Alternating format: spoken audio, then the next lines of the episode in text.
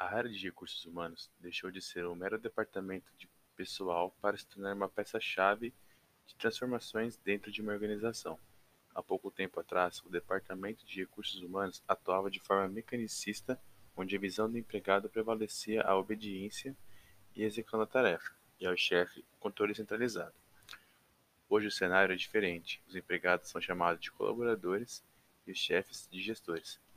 Pode-se afirmar que gerir pessoas não é mais um fator de uma visão mecanicista, sistemática, metódica ou mesmo sinônimo de controle, tarefa e obediência.